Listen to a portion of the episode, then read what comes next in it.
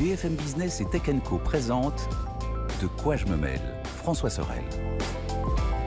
Un grand bonjour à toutes et à tous. Évidemment, comme chaque semaine, je suis très heureux de vous retrouver. Bon week-end Profitez-en bien, c'est ça le plus important. Euh, de quoi je me mêle votre rendez-vous high-tech de la fin de la semaine, à la fois en audio, le podcast. Je sais que vous êtes très nombreux à nous écouter en faisant du sport, en voiture, etc. Et puis la version vidéo qui vous attend sur YouTube, bien sûr, la chaîne YouTube de Tech Co, mais aussi sur la chaîne Tech Co disponible sur les box opérateurs. Bref, on est partout. Merci d'être là. Avec au menu pour ce de quoi je me mêle, eh bien, euh, dans quelques minutes, on s'intéressera à l'actualité spatiale qui est plutôt chargée en ce moment. Hein.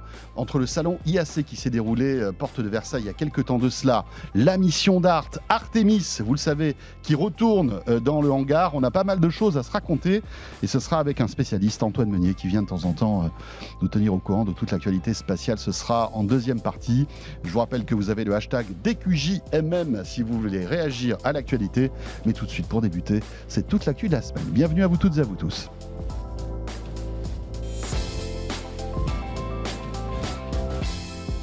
Et le club de la presse Haïti, cette semaine, c'est avec euh, une nouvelle, les amis. Je vous demande d'applaudir, comme il se doit. Je vous demande de vous lever, vous qui nous regardez ou qui nous écoutez, pour accueillir comme il le faut Mélinda d'Avant-Soula. Salut Mélinda. Bonjour François. Mais ravi de te bah, de t'accueillir dans De quoi je me mail. Écoute, merci pour l'invitation. Je suis ravie d'être là. Moi Mais qui oui. t'écoute d'habitude, religieusement. Là, je, vais, je, vais, je suis à tes côtés, ça me fait bien plaisir. Ben, pareillement, Mélinda qui est une déesse de la tech depuis quelques temps, on va dire, euh, et qui euh, donc vient d'arriver dans la rédaction de, de Tech Co. Donc euh, on, la retrouvera de temps en temps à peu près dans toutes nos émissions pour partager avec elle sa passion des nouvelles technologies. Mélinda teste beaucoup de produits, s'intéresse à tout, au gaming, etc. Et on va se faire notre premier club de la presse IT tous les deux. Mais oui, en tête à tête avec plein de gens, mais en tête à tête, ça me fait bien plaisir. hein. Euh, côté actu, il y a pas mal de choses cette semaine. On va commencer par Amazon, Melinda, qui, euh, tout comme Apple, tout comme euh, Google la semaine prochaine, Microsoft un petit, un petit peu plus tard, Facebook aussi, fait sa petite keynote de rentrée, tranquillou bilou, bah oui. pour annoncer. En fait, c'est Amazon Devices, hein, donc Oui. c'est vraiment la branche produit d'Amazon qui a déroulé donc toute sa roadmap pour la fin de l'année. Ah, ben et puis alors là, ils y sont pas allés avec le dos de la cuillère. Il y avait de quoi faire au niveau produit. Alors, Amazon, ça fait quelques années, on sait qu'ils arrivent. Il y a eu l'enceinte Echo Oui. portée Alexa, mais alors maintenant, pff, on est loin de tout ça. Il y a des télés, des liseuses, du- des appareils pour regarder la télé en streaming euh, à toutes les sauces, pour tous les budgets. Évidemment, le, le cœur de tout ça, c'est notre ami Alexa. Et oui, bien sûr. Parce que sans Alexa, il n'y a pas de produit Amazon Ouais, en fait. Tout à fait. Et leur idée, on a. C'est le point commun, c'est-à-dire que tous les produits qui ont été présentés ont Alexa et ils répondent à la voix. Quoi. Horm- Hormis la liseuse Kindle, Oui, hormis c'est bien la dernière, la dernière qui résiste. C'est vrai. Il y a du Amazon absolument à toutes les sauces et euh, c'était un peu le, le mot d'ordre, le, le leitmotiv de toute la conférence. C'était tout ce qu'on peut faire pour vous, euh, limite en arrière-plan sans que vous vous en aperceviez. Ouais. Ils ont quand même dit 90% des routines, c'est-à-dire de toutes les actions réalisées par vos produits Amazon, en fait, sont faits en background sans intervention de l'utilisateur pour que justement, eh ben, ils puissent profiter pleinement euh, du reste de la vie. D'accord. Euh, donc Alexa, toutes les sauces. Euh, Il y a des nouveaux Echo Dot. Tu sais, c'est cette petite boule. Alors il y a la version Echo qui désormais est ronde euh, de l'enceinte connectée. Et l'Echo Dot, c'est vraiment le, le- le tout petit module qu'on commence à voir un peu, comment dire, fleurir partout, même dans les hôtels. Il y a de plus en plus d'hôtels qui deviennent connectés et qui ont euh, cette petite boule. Et bien là, ils ont ajouté euh, sur cette, je crois qu'on a la cinquième génération, C'est l'écodote. L'écodot, exactement, ou écodot avec horloge Mhm. aussi. Ça, c'est pour ceux qui veulent se réveiller euh, avec la douce voix d'Alexa ou de la radio.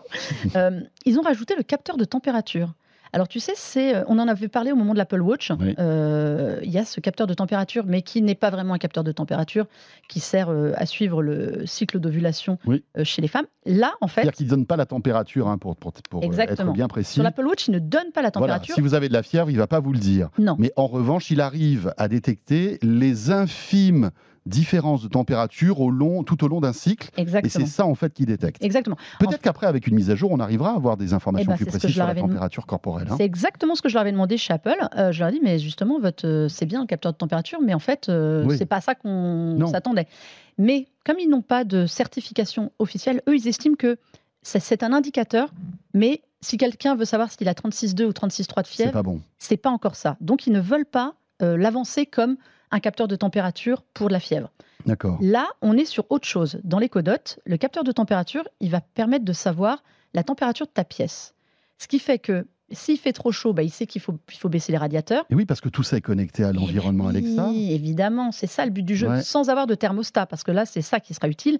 On parle souvent des thermostats connectés euh, à installer sur ces chaudières. Mhm. Tout le monde n'a pas envie, tout le monde ne sait pas forcément faire. Et bien avec ça, votre radiateur connecté à Alexa pourra savoir si la température a baissé.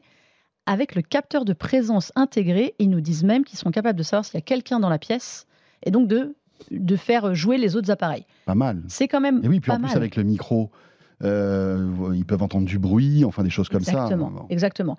Euh, on rappelle, toutes les données restent sur l'appareil, euh, mais Bien sûr. voilà. Il- alors il y a ça aussi, c'est tout bête ce petit geste, mais la commande gestuelle arrive dessus. Mhm. En fait, avant il y avait un bouton physique Mhm. et si vous vouliez couper, vous pouviez. Il y, a un truc, il y a un truc intéressant, donc euh, bon, on voit qu'elle s'améliore de génération en génération, Le ce qui est- son ce qui est aussi, tout à fait normal. Le son, bien sûr, aussi. Et le répéteur Wi-Fi. J'ai vu que sur des écodotes, Ouais. euh, il y, avait un répéteur Wi-Fi qui permet donc d'amplifier en fait ton réseau Wi-Fi de la maison. Exactement. Alors ça, c'est pas bête aussi. ça, hein. c'est pas mal. Alors il faut avoir le Hero, qui est la gamme de, Oui. de C'est les répéteurs Wi-Fi euh, d'Amazon. Voilà, ça c'est la gamme d'Amazon et ils font un truc qui est pas mal. Il y a, il y a cet esprit-là aussi chez Apple avec les, les HomePod mini, c'est-à-dire d'étendre votre réseau. Parce qu'aujourd'hui, bah, dans une maison, pour des raisons diverses, les murs, euh, Hmm. la structure, le réseau Wi-Fi n'arrive pas à être amplifié. Donc il y a ce qu'on appelle le réseau mesh qui fait que chaque appareil compatible devient un prolongateur, Oui. pas comment on dit exactement, du Wi-Fi de votre maison pour connecter les autres appareils.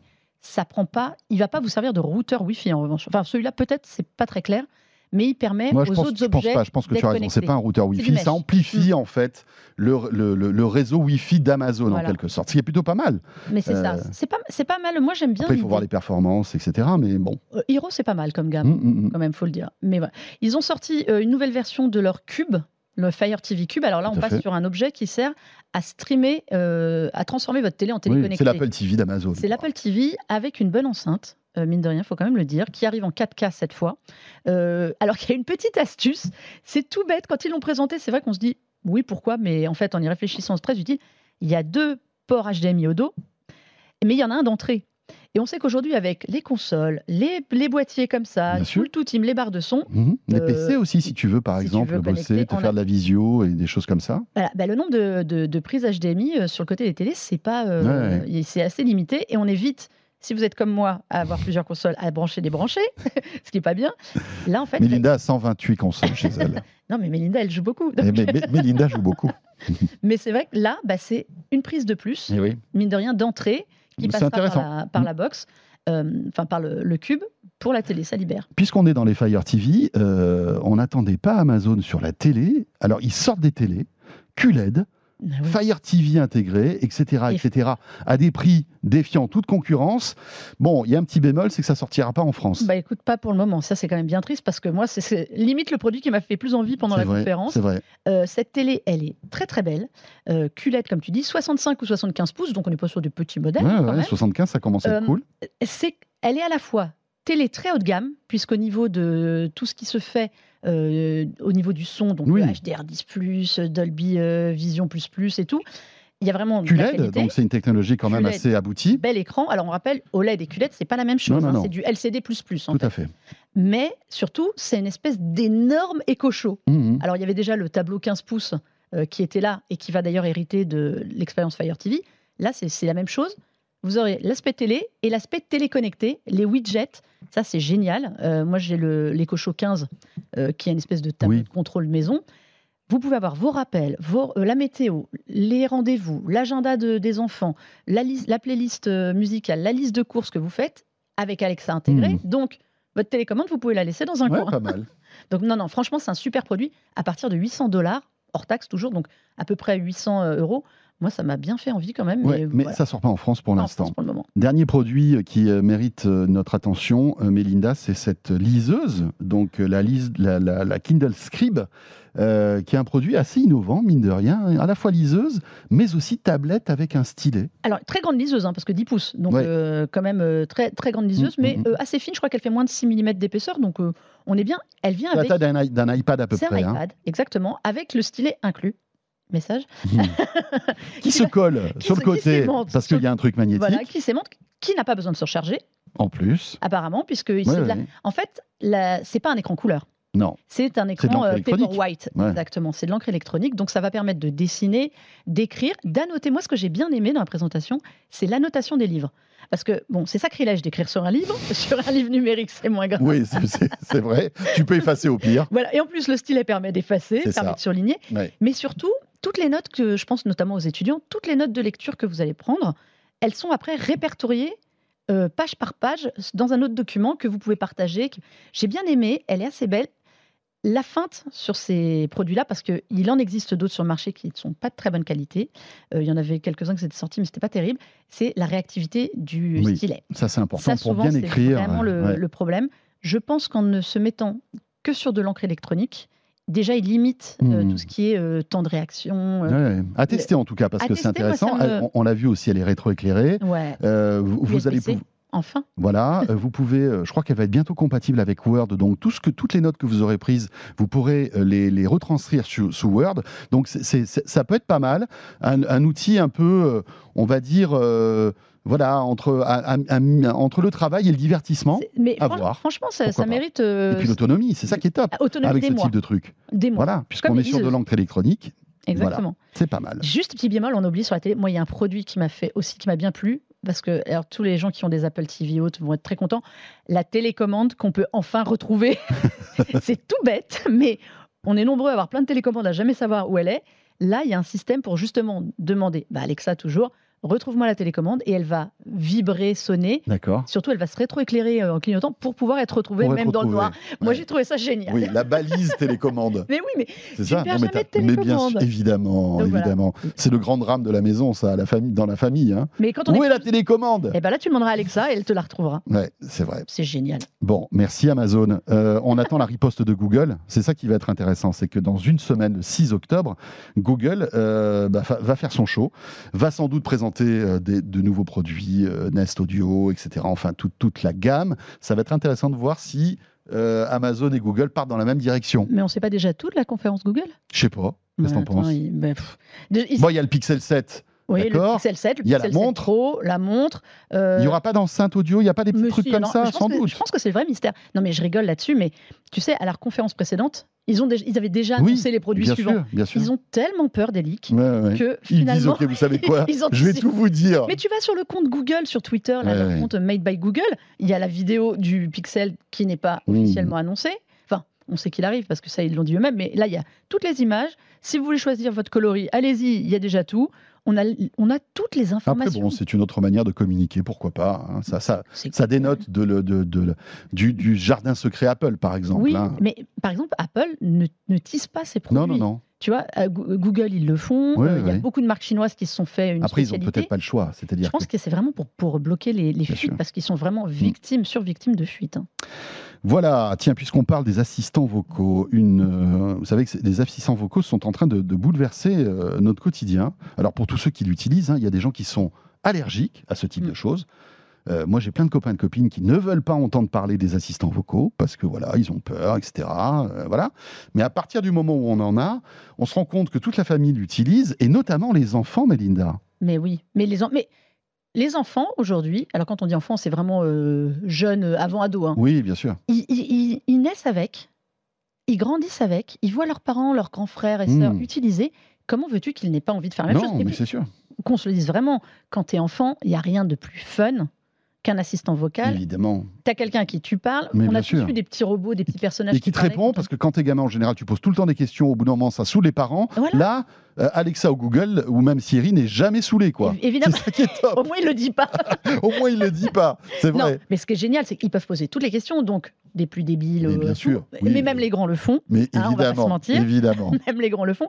Mais c'est vrai qu'il y a eu cette étude qui est sortie cette semaine, euh, à prendre avec des pincettes, mais qui avance des choses qui sont vraies sur euh, les risques que- qu'encouraient les enfants à utiliser les assistants vocaux trop tôt. Alors, ce qui est, je trouve, assez drôle dans cette étude, c'est que c'est pas le rapport, comment dire, à la technologie en elle-même, Mhm. euh, les données, les trucs comme ça. On parle pas de ça, on parle en fait de leur rapport humain à venir. Tiens. Moi, c'est ça que j'ai trouvé rigolo, Ah c'est oui.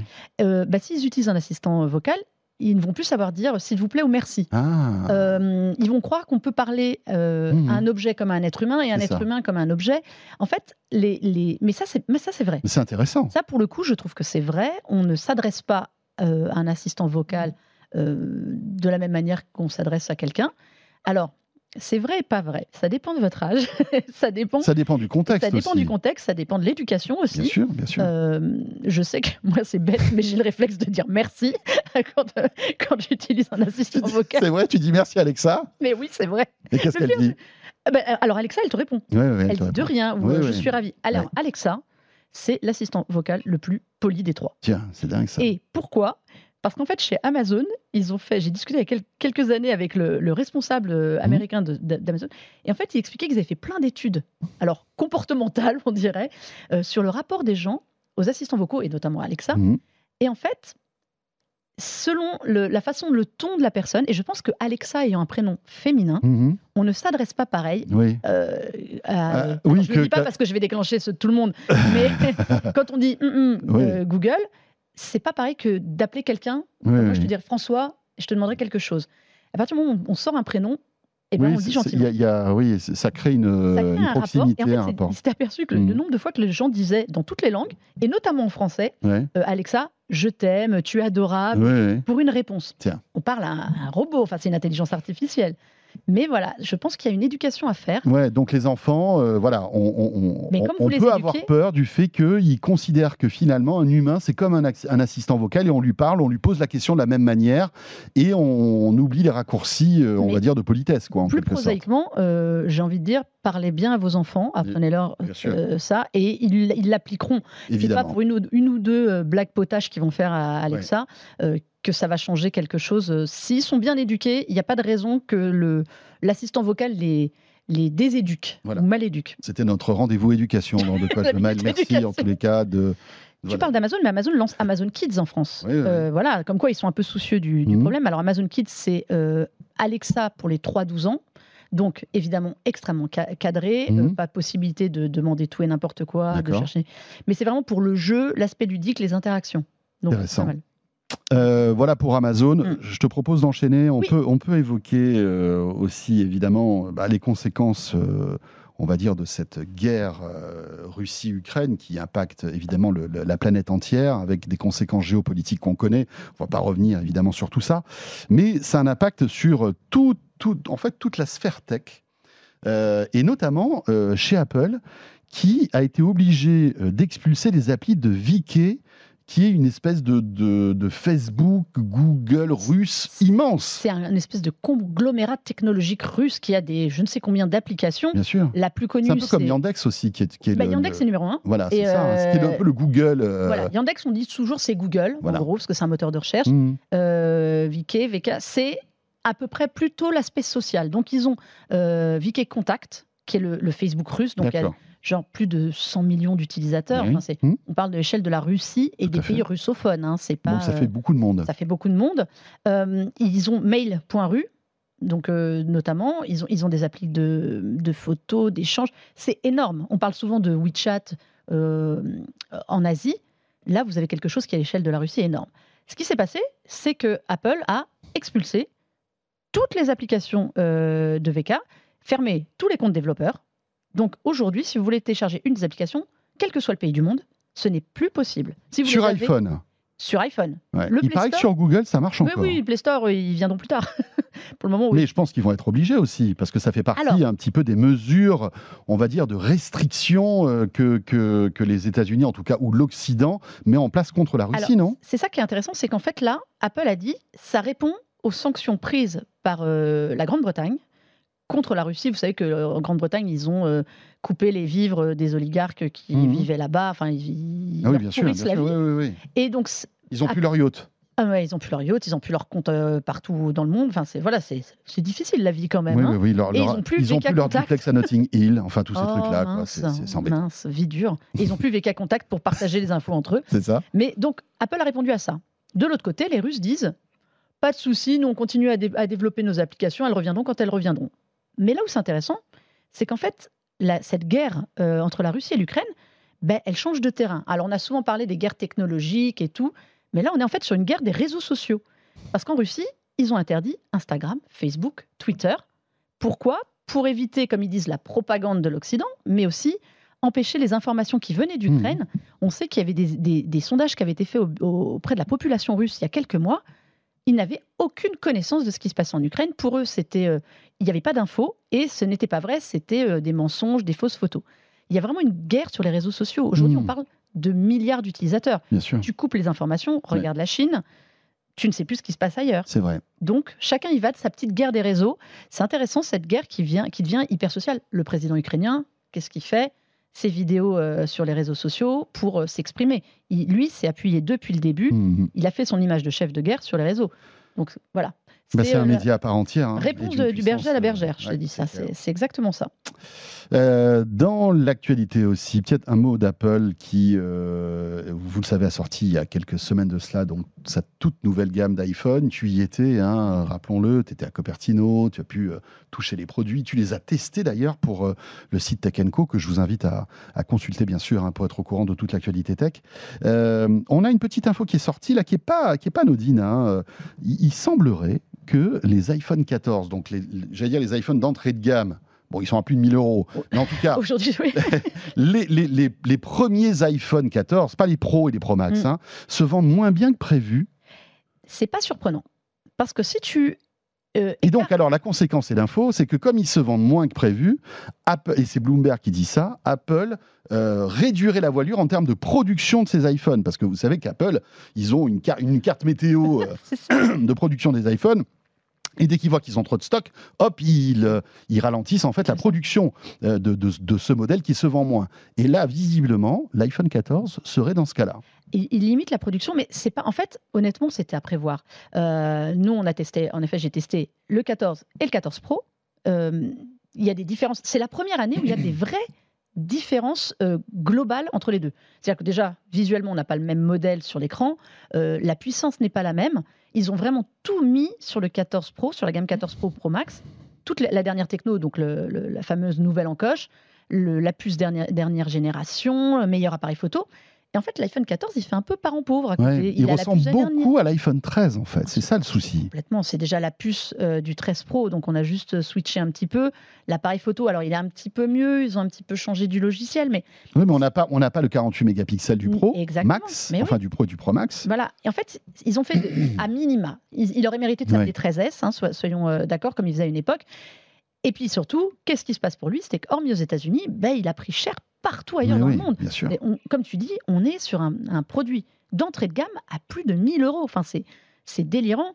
En Europe, je pense qu'ils ont fait une croix sur le marché parce que entre la Grande-Bretagne et la France, où c'est le pays le plus cher au monde pour avoir l'iPhone, ben, c'est, euh, c'est, pas, c'est pas viable. Euh, donc, le 14 Pro se porte excellemment bien. Je pense que ça, on savait qu'il se vendrait mieux. Euh, Oui, parce que, en fait, c'est du haut- du haut de gamme. Et donc là, comme il se différencie de par ses spécificités, Mais alors il se différencie, c'est pas, c'est pas le jour et la nuit, mais il est quand même plus performant. Il y a un meilleur appareil photo, enfin, etc. Il y a- Ben, il y a- À côté, il fait vraiment nouveau. Oui, c'est il ça. fait plus puissant. Hmm. Donc le problème, c'est qu'aujourd'hui, puis nous, on a été les premiers à le dire, le 14, euh, alors que les iPhone 13, les iPhone 12 de base, c'était vraiment des super produits rapport qualité-prix qui se sont vendus comme des petits pains. bah, le 14, euh, Hmm. moi, j'encourage presque les gens à aller prendre un 13 euh, pour- qui est moins cher. Alors, son prix n'a pas baissé par rapport aux autres années, mais il est Oui, moins cher que le Bien 14. sûr. Et franchement, il fait le job à fond. La différence de prix cette année, elle est, ouais, elle est difficile pour la France. Et puis bon, après, on peut, on peut critiquer peut-être la, la stratégie tarifaire d'Apple. hein. Rappelons que le, il a combien l'iPhone 14 euh, Je crois il a 7,99, non? Quelque chose comme ça, je crois. il a Éta- 800 euros ouais, aux États-Unis. Alors, Voilà. rappelons-le, aux États-Unis, c'est Après, il faut rajouter les taxes. hors taxe. Bon, tu rajoutes 50, 60 dollars, quoi, à peu près, c'est ça? Bah, Tout en dépend gros- des, des en États. Gros, tu rajoutes entre 10 et 16, euh, 16% de taxes. Bon, allez, admettons 100 dollars, ok? Voilà. Maxi. Maxi. Donc, tu es à 900. Là, tu es à 1029. Donc, et en, Oui. en, en fait, il coûte 129 euros de plus en France. Bah oui, en fait, il faut pas oublier qu'en France, euh, déjà quand vous achetez euh, un iPhone, normalement, si vous l'achetez aux États-Unis, vous devrez payer la taxe en local en plus, Bien sûr. plus, Plus la TVA. taxe euh, pour quand, le fait de le ramener en France. Oui. En plus, normalement, en France, on a différentes taxes qui s'ajoutent. Taxe copie privée. copie privée. Voilà, qui est pas qui, qui qui qui est HLV, hein, je crois. Alors, ça dépend du stockage. Tu sais, elle est proportionnelle Ouais, au ouais. stockage. C'est-à-dire, c'est plus vous, enfin. Quand oui, oui, plus il y a stockages, stockage et plus ça et coûtera plus cher. ça coûtera cher. Mais euh, alors après, on parle pas de 100 euros, hein, mais on est quand même déjà Mm. à 20 euros. Ouais, et 15, tous 20 ces euros. petits trucs qui se rajoutent euh, font que. Parce que moi, j'ai calculé, la différence, la variation dollar-euro sur un an, on est à peu près à 15-16%. Ouais, ce qui est énorme. comme- Ce qui est énorme. Mais sur un, sur un produit à quasiment 1000 balles, c'est. Voilà. Eh bien, en fait, quand tu mets tout bout à bout, tu es à peu près à 12-13% d'augmentation sur le prix là, par rapport, euh, Hmm. enfin, sur l'iPhone 13. Le fait que. Donc ils ont fait des efforts, tu trouves? Alors, moi, je ne vais pas dire ça non plus, mais je pense qu'ils ont limité la casse. Peut-être au moment où ils ont arrêté le prix, c'était ça le, le tarif. Mhm. Mais ils ont limité la casse par rapport à ce que ça aurait pu être euh, si vraiment ils, avaient, euh, ils y étaient allés, à- allés franco. Ça ne- ne- n'enlève rien au fait que le prix de base est peut-être élevé, mais la différence aujourd'hui, Tout à fait. elle, est, euh, elle est logique en fait. Voilà, et, et comme tu le dis dans ton test, hein, si vous devez vous offrir un nouvel iPhone, voilà, en tout cas le 14, privilégiez le 13 parce que finalement il vous coûtera moins cher et il est quasi équivalent, on va dire. quasi- a- Honnêtement, je trouve que c'est terrible à dire parce que c'est un très bon iPhone, l'iPhone 14, Oui, mais mais la dif- en France, c'est le prix la qui fait. différence de prix ne voilà. justifie pas. Vous prenez le C'est le 14 prix qui Pro dans ces cas-là carrément. Euh, dans l'actualité aussi, euh, on voit que euh, on vit euh, une espèce de chamboulement en matière de contenu. hein. On le voit, Amazon qui investit dans le sport, Apple aussi, hein, le, le foot, le soccer comme on dit, donc le, le vrai foot, euh, le foot, euh, on va dire européen, qui se déroule aux États-Unis. Ils ont acheté euh, Ils ont acheté la Ligue américaine. la Ligue Enfin, américaine. Ils ont acheté. Ne nous emballons pas. Non, non, non, mais ils, ont acheté- de ils ont acheté les droits à diffusion. Pour 10 ans en plus. C'est ça, Ouais, c'est ça. c'est énorme. Ah, Ils ont du baseball aussi, je crois. ils on ont le, ma- le match du vendredi. Voilà. Donc, Donc, le Friday ont. Night Game, c'est une, une institution aussi. C'est très drôle. Alors nous, en France, on voit Amazon, parce qu'Amazon a la Ligue 1. Tout à fait. Euh, Ils ont Roland Garros. Garros, Ouais, ils ont plein de choses. Il y a d'autres choses qui vont ar- arriver. Euh, c'est très drôle, ces services de streaming qui, pour enrichir leur offre et se démarquer, vont au-delà des films et des séries. Euh, alors, il y a eu un temps, c'était les, les, les sta- le stand-up qui faisait venir, des documentaires. Aujourd'hui, c'est le sport. Et ils ont raison parce qu'en fait, le sport et les services de streaming ont une audience assez commune. Euh, en plus, le sport est peut-être plus large, mais ils vont chercher ces gens qui sont consommateurs de sport et qui, qui veulent du plus par rapport à... Parce qu'aujourd'hui, Netflix, Amazon, Oui. alors, hormis Bon, après, les, trucs, a- les contenus originaux, mais on voit souvent des contenus qui passent d'une plateforme à l'autre. Euh, Et puis quand tu es fan de foot, T'es fan 1. de foot, quoi. T'es c'est prêt, t'es prêt à que tu mettes 15 euros euh, chez Canal ou 15 euros chez Amazon. En fait, tu t'en fous. Tu veux voir tes matchs. Exactement. Il y a- une, une espèce de, de ferveur et de passion euh, autour du sport qui fait que, bah voilà. Ça vaut euh, l'investissement. c'est un bon investissement. Roland Garros, Roland Garros, c'était gratuit en plus, je crois. si je et puis en plus, chez Amazon, il faut euh, avoir l'Amazon Prime. Donc en fait, c'est le double effet qui se coule.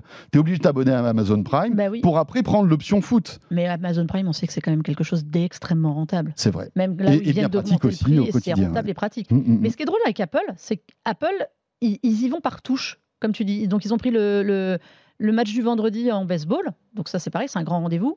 Ils ont pris de la MLS, euh, le football américain, qui est un petit peu moins populaire que le football en Europe, ça c'est Oui, sûr, oui, mais c'est déjà ça.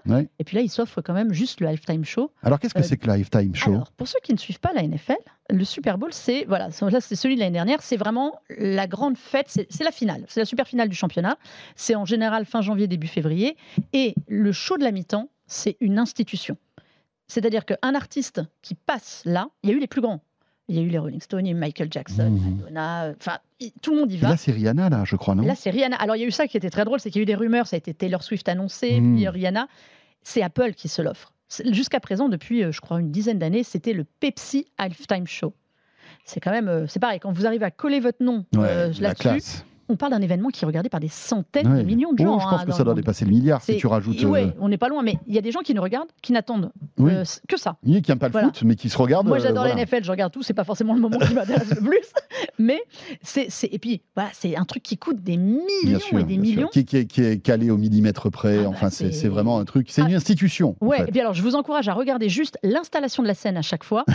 c'est impressionnant parce que là on voit, alors là il y a plein des dizaines et des dizaines de danseurs. Il y a souvent du public ou d'autres danseurs devant la scène. Enfin c'est un truc impressionnant. Mais pour Apple, quelle vitrine Ouais. Vitrine pour Apple Music déjà, puisqu'on fait sûr. venir des, ac- des, des artistes qui sont dessus, donc c'est toujours ça de gagner. Vitrine aussi pour se dire, hé, on est là parce qu'il y a une renégociation des droits du football américain. Hmm. Ça, aux États-Unis, c'est un truc. euh, Ouais. Amazon euh, a pris un match le jeudi soir. Disney a longtemps été annoncé euh, comme acheteur potentiel d'un pack de matchs. Diffusé sur Disney. Donc, à ton avis, ça va être le prochain, le, prochain truc qui va. Qui va... Là, c'est le nouveau terrain de bataille. Super Bowl, ça va. Il n'y a que Netflix. En fait, Netflix, on les entend pas. Ouais, c'est vrai. Ils, sont... ils font des documentaires super. Ouais, ouais, ouais. Mais ils sont complètement inexistants sur le sport. Mais sur le, le, live. Sur le live, d'une manière générale. C'est vrai qu'il n'y a pas de live. Hein. Euh, ils avaient tenté en France de, de sortir une télé en live. Ouais, ouais, ouais. direct. je crois qu'elle existe toujours. Je sais pas comment elle marche. mais enfin, c'est pas du vrai live en fait. Ben, leur ça, ça, te lance des programmes à la suite. Mais en continue, c'est une vraie chaîne avec des programmes, mais il n'y a pas d'événement direct. Non. Ils, ils vont pas du tout sur le sport. Mm. Alors peut-être qu'ils vont nous faire un truc euh, d'un seul coup, on va, on va les voir arriver, mais euh, par exemple, ils y vont pas. Pour Apple, pour moi, le Halftime Show, choper le Halftime Show, c'est énorme. Ils vont pouvoir se faire de la promo. Mais est-ce qu'il sera gratuit à ton avis pour tous les spectateurs Bien en fait? sûr. Le, le, le, Super Bowl, c'est un événement gratuit. D'accord. Aux États-Unis, si un jour il y a une, une enfin, il y a quelqu'un qui dit je vous le mets sur une chaîne en pay-per-view, c'est un ça va ça va exploser. C'est un rendez-vous, c'est hmm. la grand-messe. Oui, c'est une institution. Euh. Et c'est les, familles sont prêtes là-dessus. Enfin, c'est un truc on s'organise le euh, dimanche. rappelons combien coûte le spot de pub pendant ces oh, trucs-là. C'est incroyable. Il y a des boîtes qui euh, investissent. Des... De, il, y a des, il y a des dizaines de millions certains spots. On parlait d'Amazon. Amazon a eu par exemple la très bonne idée pendant longtemps de, de se mettre avec des pubs délirantes au Super Bowl tous les ans. Et eh oui, tous les ans pour petit à petit, tu... avec leur star. Et, mine de rien, quand ils sont arrivés pour dire Hé, les gars, on a acheté le match du jeudi soir, euh, qui est pareil. Qui est ça, paraissait, ça paraissait quasi normal. Quoi. Finalement, bon, bah ok, pas de problème. Voilà, passionnant tout ça. Merci Mélinda. Mais écoute, c'était avec plaisir. quel plaisir, quel plaisir de te retrouver. Je suis sûr que tous ceux qui nous regardent et nous écoutent partagent euh, le plaisir que j'ai pu avoir de, te retrouver dans De quoi je mail. Euh, ça sera, c'était la première d'une longue série sans doute. Merci. Je reviendrai. Est-ce que tu t'intéresses à l'actualité spatiale? Oui, mais je ne suis pas une grande connaisseuse, mais j'aime bien les étoiles. C'est mon côté un peu rêveuse de temps en temps. eh bien, on va en parler avec euh, Antoine Meunier qui va. Alors là, c'est pas trop du rêve, c'est c'est vraiment euh, la conquête spatiale, hein. à la fois la mission d'Art. On va évoquer aussi euh, la mission Artemis, et puis aussi s'intéresser à ce salon qui a eu lieu il y a quelques temps de cela, porte de Versailles, à quelques kilomètres d'ici, à Paris, dédié à l'espace et français aussi. On en parle dans un instant avec Antoine qui me rejoint sur ce plateau. À tout de suite. De quoi je me mêle sur BFM Business et Tech Co. BFM Business et Tech Co présente De quoi je me mêle François Sorel. Nous voilà de retour, deuxième partie de De quoi je me mêle. Peut-être êtes-vous en train de nous regarder ou nous écouter sur BFM Business le week-end, euh, en podcast audio, sur YouTube, sur la chaîne Tech Co. Euh, dans l'actualité des nouvelles technologies, bien sûr, il y a aussi euh, l'actualité spatiale et on va en parler cette semaine avec Antoine Meunier qui nous a rejoint sur le plateau de De quoi je me mêle. Salut Antoine. Salut François. Ravi de te retrouver. C'est un plaisir partagé. Pour cette rentrée, Antoine Meunier qui est un journaliste expert dans ce domaine, rédacteur en chef de la chronique spatiale, mais aussi auteur de ce bouquin qui vient de sortir, Le vol habité européen, parce que on parle de souveraineté dans énormément de domaines, mais euh, voilà, il faut aussi une souveraineté spatiale. Euh, tu nous expliques tout ça, le vol habité européen, le long chemin, paru aux éditions L'Armatan. Euh, tu nous racontes un petit peu l'histoire de, l'épopée spatiale européenne et puis surtout où on va, non? C'est ça? Ben, En gros, c'est une, une photographie euh, des 40 dernières années dans le domaine du vol habité à l'échelle, au niveau européen. Mmh. C'est-à-dire quand on parle du vol habité, euh, on parle de deux choses. On parle d'une part euh, bah, du moyen de transport euh, pour rejoindre la destination et d'autre part, bah, on parle aussi de la destination, à savoir les, modules pressurisés mmh. qui pourront être installés soit sur l'orbite de la Terre, soit sur la Lune, et puis à plus longue échéance, c'est Mars. Dans ce domaine, l'expertise européenne, elle est très forte. Hein, je, je, parle des modules donc, puisque si on prend les modules de la station spatiale, la majorité de la, euh, des modules euh, de l'ISS, bah, ils sont fabriqués en Italie, euh, chez Thales Alenia Space. Aujourd'hui, bah, ce qui manque en Europe, c'est un moyen de transport. c'est le, lance... c'est le lanceur. Non, c'est pas le lanceur, c'est le moyen, le moyen de transport pour acheminer les, les astronautes. C'est ce qui nous manque. La petite navette spatiale, quoi, en quelque sorte. C'est la petite navette. Oui, on peut dire ça comme ça. effectivement. Pour qu'on comprenne. Pour, euh, hein, faire, pour faire simple, effectivement, c'est la petite navette spatiale ou la capsule, euh, ou la capsule spatiale. Voilà. Euh, donc voilà, le vol habité européen dans toutes les bonnes librairies. Antoine, on va jeter un œil sur l'actualité, alors qui est bouillante en ce moment. Oui. Hein, actualité spatiale très très chargée. Entre Artemis, le salon IAC qui s'est déroulé porte de Versailles il n'y a pas si longtemps que ça, et DART, Alors là, c'est très très chaud puisque c'était en tout début de semaine, je crois. Hein. Bah, c'était dans la nuit de lundi à mardi. Lundi, mardi, lundi à mardi. Voilà. Ben, la NASA a rejoué Deep Impact, en gros, pour, euh, pour faire simple. C'est la réalité qui rejoint la fiction, là. Hein, oui, oui on peut dire ça, on peut dire ça hein. comme ça, effectivement. Armageddon. Euh, l'idée, bah, l'idée, c'est avant tout de, de voir s'il est possible de dévier un astéroïde de sa trajectoire. Alors là, on, c'est vraiment de la, c'est vraiment de la science-fiction. Enfin, plus tellement, puisque là, c'est de la réalité. Mmh. On l'a fait. Est-ce qu'on peut dévier un astéroïde de sa trajectoire pour éviter qu'il ne s'écrase euh, sur Terre? C'était le but de, de cette, de cette mission DART. L'engin n'est pas très gros, hein. il fait à peu près 600-700 kilos, euh, mais s'il peut dévier de, de quelques centimètres. 600-700 euh, kilos à quelle vitesse? 22 000 km/h, À peu près 6 km par seconde, c'est, oui, c'est grosso modo, c'est à peu près ça. Donc ça fait quand même... Ça va très vite. C'est pas mal. Ça va très très vite. Une fois que ça percute, il y a eu des photos qui ont des images. C'est une petite pichenette, quoi. C'est une petite pichenette, mais ça peut, ça peut suffire à dévier la trajectoire de, de l'astéroïde. Alors, on va pas le savoir tout de suite. Euh, on le saura quand, tiens, On le saura dans les prochains jours, les prochaines semaines, mais pas, euh, mais pas avant. il, faut, il, faut il faut recalculer la trajectoire. Bah, il faut le temps surtout que les données, euh, les données du petit, du petit CubeSat, du tout petit satellite qui a, qui a pris les photos qu'on voit d'ailleurs euh, mhm. euh, sur le, site de l'agence spatiale italienne. Euh, il faut que ces photos soient transmises, il faut que les calculs soient transmis et le débit est extrêmement est très très faible. oui, parce qu'on est à 11 millions de kilomètres là, non On est à 11 millions de kilomètres de la Terre et surtout on peut recevoir qu'une seule photo à la fois. Donc là, ça prend du temps. Voilà, bon, passionnant, parce que ça veut dire que moi, ce que je trouve très intéressant dans cette histoire-là, c'est que la NASA prend très au sérieux, malgré tout, euh, la possibilité que dans 10, 100, 1000 ans, 10 000 ans, euh, il y ait euh, un astéroïde qui percute la Terre. Et donc, ils essaient de, de trouver une solution pour éviter une catastrophe. François, tu sais pourquoi est-ce que les dinosaures sont morts? Alors, oui, mais tu sais que c'est assez. Je vais, te répondre, parce qu'ils n'avaient pas de programme spatial. non, en fait, c'est pas moi qui le dis, ça, c'est un, écrivain de science-fiction qui s'appelle Larry Niven.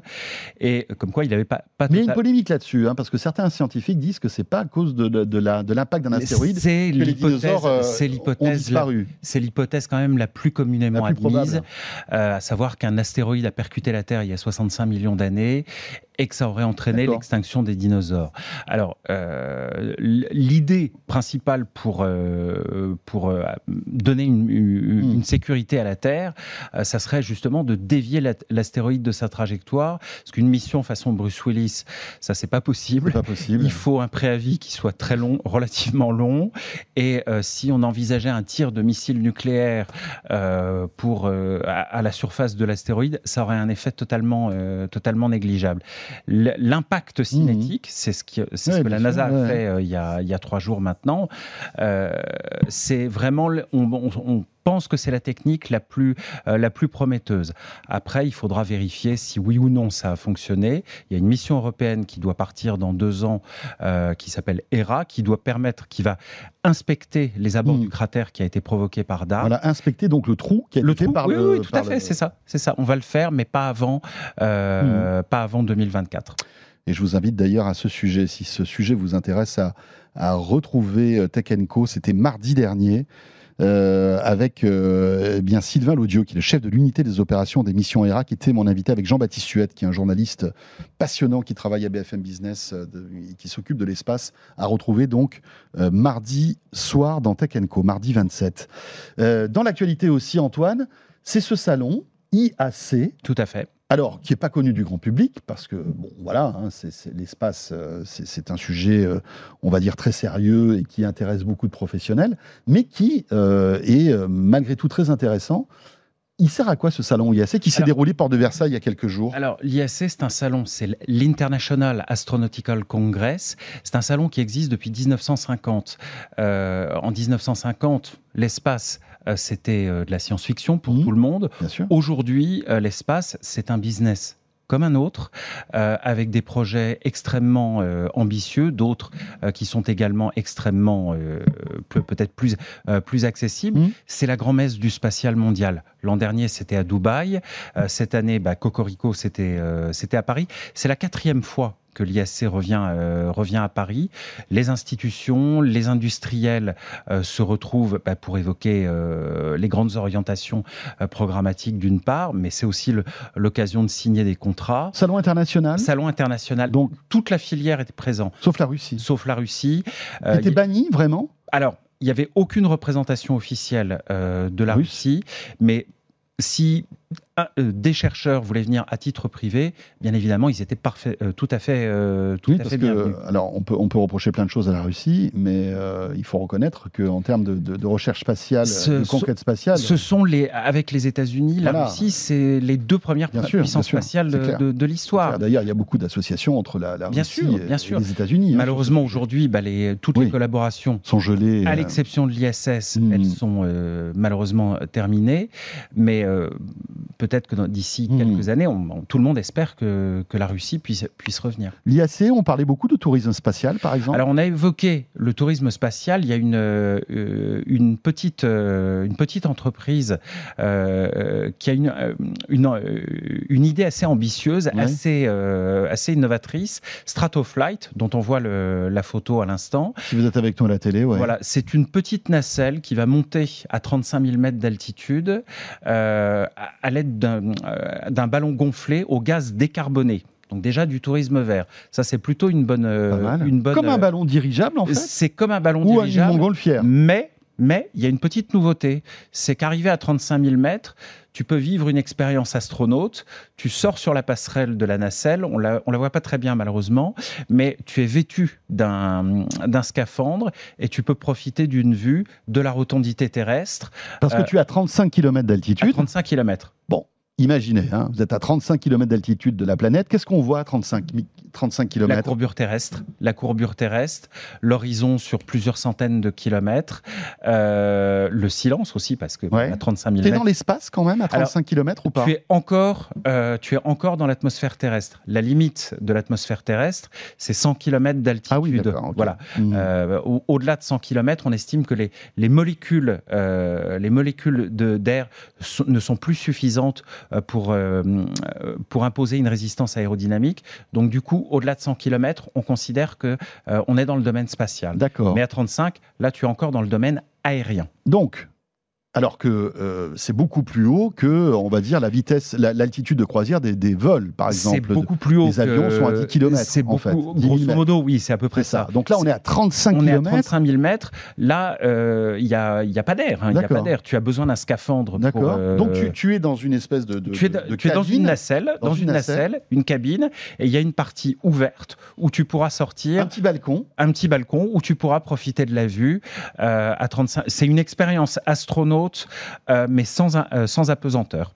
Incroyable peut-être, et ça sera peut-être le cas vers 2025-2026. Et c'est une boîte française qui une toute euh, petite, développe cette une chose. toute petite start-up qui était présente d'ailleurs sur le stand du, le stand du CNES, et ils veulent développer ce, ce type de tourisme spatial entre guillemets, euh, mais avec une avec une forte connotation euh, verte, euh, si je puis dire, parce que l'idée mmh. c'est de faire grimper la nacelle avec du. Et comment tu réatterris là alors, Parce qu'au bout d'un moment, il faut que tu redescendes. Alors tu réatterris, bien sûr, le, la nacelle est équipée d'ailerons, donc il y, y, a un déport latéral qui peut se faire, mais tu vas te poser sous un, un parafoil, ce qui permet de faire un atterrissage de précision. C'est une grande voile parachute, si, si tu préfères. D'accord. Donc en, fait, c'est un, on, oublie le ballon. On, oublie, on utilise le ballon pour monter, mais on redescend. On redescend avec une grande voile. On descend ensuite euh, avec une grande voile qui va s'ouvrir, je crois, à quelques milliers de mètres d'altitude et qui permettra euh, un atterrissage, euh, un atterrissage de précision. C'est pas encore prêt. C'est pas encore prêt. c'est du concept encore. Mais d'ici 2025 ou 2026, pourquoi pas C'est intéressant, hein Oui. On, verra bien. Il faut voir après le prix du billet là-dedans. C'est en plusieurs, euh, quelques centaines de milliers d'euros. Quand même. oui. C'est ça. À peu près, je crois, 180 000 euros. Je, te cite ça de, mémoire. Qu'est-ce que, qu'est-ce que tu, qu'est-ce que tu as noté aussi, on va dire, d'impressionnant? Qu'est-ce qui t'a marqué euh, lors de ce salon IAC alors, moi, Et après, on parlera d'Artemis, bien sûr. alors moi, ce qui m'a marqué, c'est euh, l'annonce d'Ariane Group, qui a gardé le secret maintenant depuis près de trois ans et qui a dévoilé un concept de vol, de, de véhicule spatial habité capable de, de transporter à peu près 5, de transporter 5 personnes et en gros 7 tonnes de fret. Alors, je précise tout de suite, c'est pas parce qu'Ariane Group dévoile un concept de vol habité qu'on va, qu'on va faire du vol habité en Europe. Ça, il y a plusieurs étapes à franchir. Déjà, Ariane oui, là, c'est le point de départ en fait d'un projet. C'est le point de départ d'un projet, mais surtout, Ariane Group se positionne sur ce créneau du vol habité. Ils l'ont annoncé déjà dès le début de cette année, mais ils n'avaient pas dévoilé encore leur, euh, leur projet. Euh, leur projet donc s'appelle SUSI, mhm. Smart Upper Stage for euh, Innovative Exploration, étage supérieur mhm. intelligent pour exploration innovante. Et bon, ils se positionnent pour le vol habité, c'est-à-dire que s'il y a un engagement politique derrière, ils peuvent dire, bien écoutez, nous, nous sommes prêts mmh. pour faire un véhicule habité. On peut le faire avec des éléments déjà existants. L'élément déjà existant, bah, c'est Ariane 6, a, que tout le monde attend maintenant en principe, euh, d'ici la, à partir de, la fin du mois de juin euh, pour le vol inaugural. Voilà Ariane 6 d'ailleurs. L'idée, c'est un beau bébé. Hein. C'est un beau bébé. Alors, elle n'est pas à l'échelle. Euh, non, non, non. La, vraie fera à peu près 60 mètres de haut. Mais l'idée, on remplace l'étage supérieur et on pose Suzy au sommet. C'est très innovant c'est très innovant parce que ça, fait appel à toutes les technologies qui hmm. ont été testées depuis à peu près une, trentaine d'années. Euh, ça n'est pas un avion, ça n'est pas une capsule, euh, c'est un peu un mix de tout ça. C'est ce qu'on appelle un corps portant. Voilà Suzy. Alors Suzy, euh, c'est un corps portant, c'est-à-dire que le, l'engin va rentrer dans l'atmosphère terrestre, il va se freiner exactement comme le faisait le, fait tout engin spatial hmm. qui, qui, fait une rentrée atmosphérique, mais surtout il va se poser à la verticale, exactement comme le ferait le Starship euh, de le Starship d'Elon Musk. Donc il se, pose, oui, il se pose à la verticale. En fait. il, va se poser à la verticale. Et là, on le voit sur la vidéo. Alors pas ici, mais euh, à l'arrière, il y a des longerons, des mhm. espèces de longerons noirs qui vont permettre d'assurer euh, la direction de, de l'engin. Voilà. Pour tous ceux qui sont avec nous à la radio, ça ressemble à une au bout d'une fusée en quelque sorte. C'est au bout d'une fusée. C'est un, un, véhicule de science-fiction quelque part, mais c'est assez, euh, c'est très innovant. On passe, on passe à une étape mhm. supérieure. Mhm. Là, et c'est bien parce que la France, enfin en tout cas, voilà, il y a une espèce de, de, de, reprise en main de ce, de, de cette partie-là. Il y a une reprise, il y a une reprise en main, mais euh, là vraiment, j'insiste bien. Euh, pour le moment, il n'y a pas de, il y a pas de volonté politique. Non, non, non, si on franchit une étape, c'est-à-dire qu'on décidera de lancer euh, une étude de faisabilité mhm. pour voir si c'est si possible. Dans un an, à ce moment-là, euh, on pourrait décider si l'étude de faisabilité est lancée euh, mhm. lors de la, conférence ministérielle. après, d'ici un an, on pourrait dire, OK, ben on peut passer à l'étape supérieure et, et, on va dépenser quelques dizaines de, millions supplémentaires. S'il y a une vraie mhm. décision importante, ça ne sera pas avant 2025. Voilà. Mais bon, en tout cas, voilà, c'est l'émergence, la naissance d'un projet euh, passionnant. Euh, dans l'actualité spatiale aussi, c'est Artemis, bien sûr. Difficile de passer à côté de ce. J'allais dire de ces rebondissements malheureux hein, concernant Artemis. Alors, euh, on n'est pas en train de dire que c'est un échec, hein, parce que pour l'instant, rien n'a été lancé, mais c'est vrai que les débuts, les débuts sont un peu compliqués. Voilà. Bah, hein. Entre les... problèmes techniques du départ, les problèmes météo, Artemis, rappelons-le, c'est la reconquête de la Lune. Tout à fait. On est d'accord. Par les Américains. Par les Américains et les Européens. Et les Européens aussi, bien sûr, puisque la France est présente euh, aussi euh, à pas mal d'endroits. De, euh, on en est où donc d'Artemis bah, le, SLS, la grande fusée qui est un petit peu la descendante de, la descendante de, Saturne V, la voilà, je, me suis, je l'ai apporté ici en, petit. Euh, c'est une grande fusée, près de 100 mètres de haut, 98 mètres précisément. Bah, on a été obligé de la ramener au hangar, le, VAB, le, bâtiment d'assemblage des véhicules, euh, pour la protéger parce qu'il y a en ce moment il y a un ouragan sur, sur, la Floride. Sur, la Floride. Mm, mm. il y a eu les problèmes techniques euh, fin août, début septembre. Euh, on a donc dû euh, essayer de réparer un petit peu tout ça. Maintenant, c'est le, le lancement n'est pas attendu avant le mois de novembre parce qu'il faut remettre la fusée en état.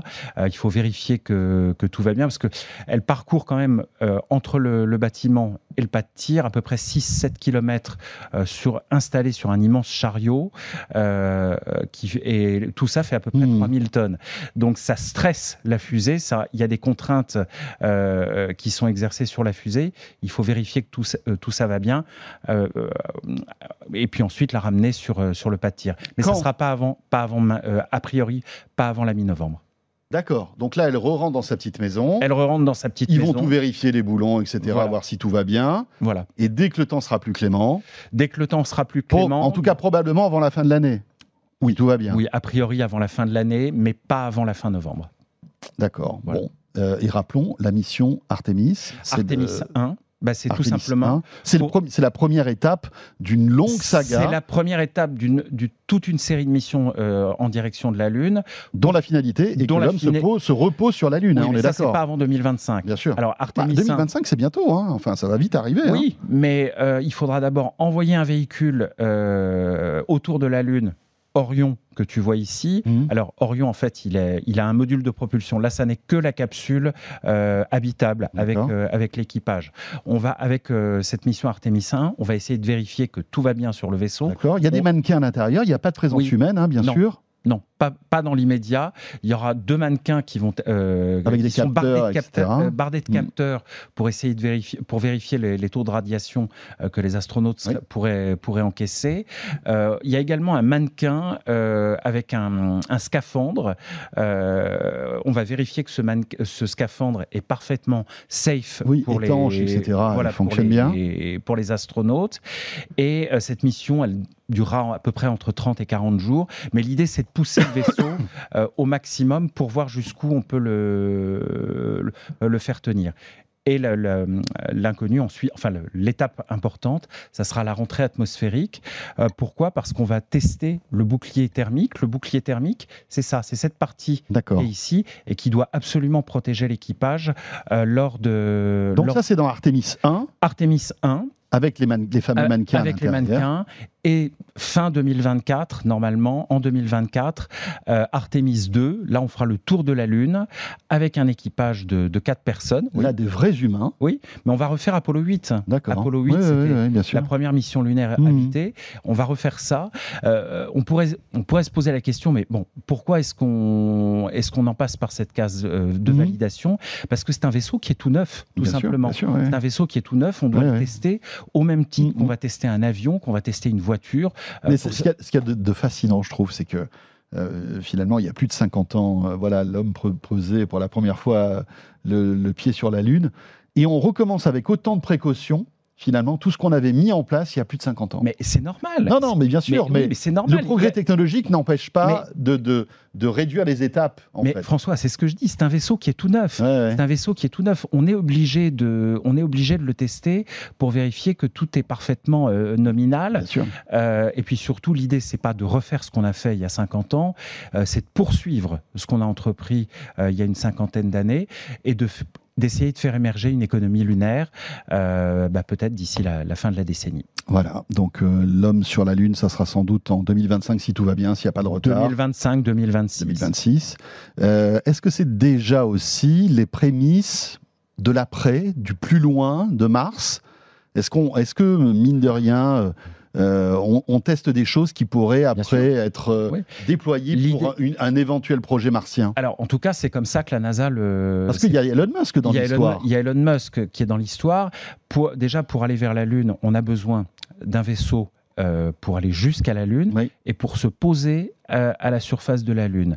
Euh, Elon Musk et enfin SpaceX est un des prestataires Mmh. euh, pour, euh, pour fournir ce véhicule euh, d'alunissage, d'atterrissage lunaire. Donc, pour l'instant, le, vé- le véhicule n'est pas encore prêt, ça va prendre encore du temps.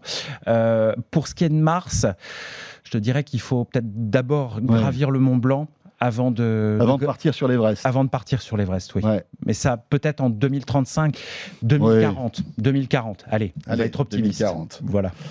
Oh, allez, c'est dans quoi? 20, euh, 15 ans? 18 ans, oui. Ouais, 18 ans. 18 ans, on a encore le temps. On aura l'occasion de- de- d'en parler, bien évidemment. bien. Merci beaucoup. Merci. Antoine. Euh, Antoine Meunier, donc rédacteur en chef de la chronique spatiale, euh, le site web qui vous attend. Et puis, donc, cet ouvrage disponible depuis peu, Le vol habité européen, paru aux éditions L'Armatan. Merci Antoine. Merci à toi. Ce de quoi je me mêle est terminé. J'espère que vous avez passé un bon moment avec nous. Profitez bien de ce week-end.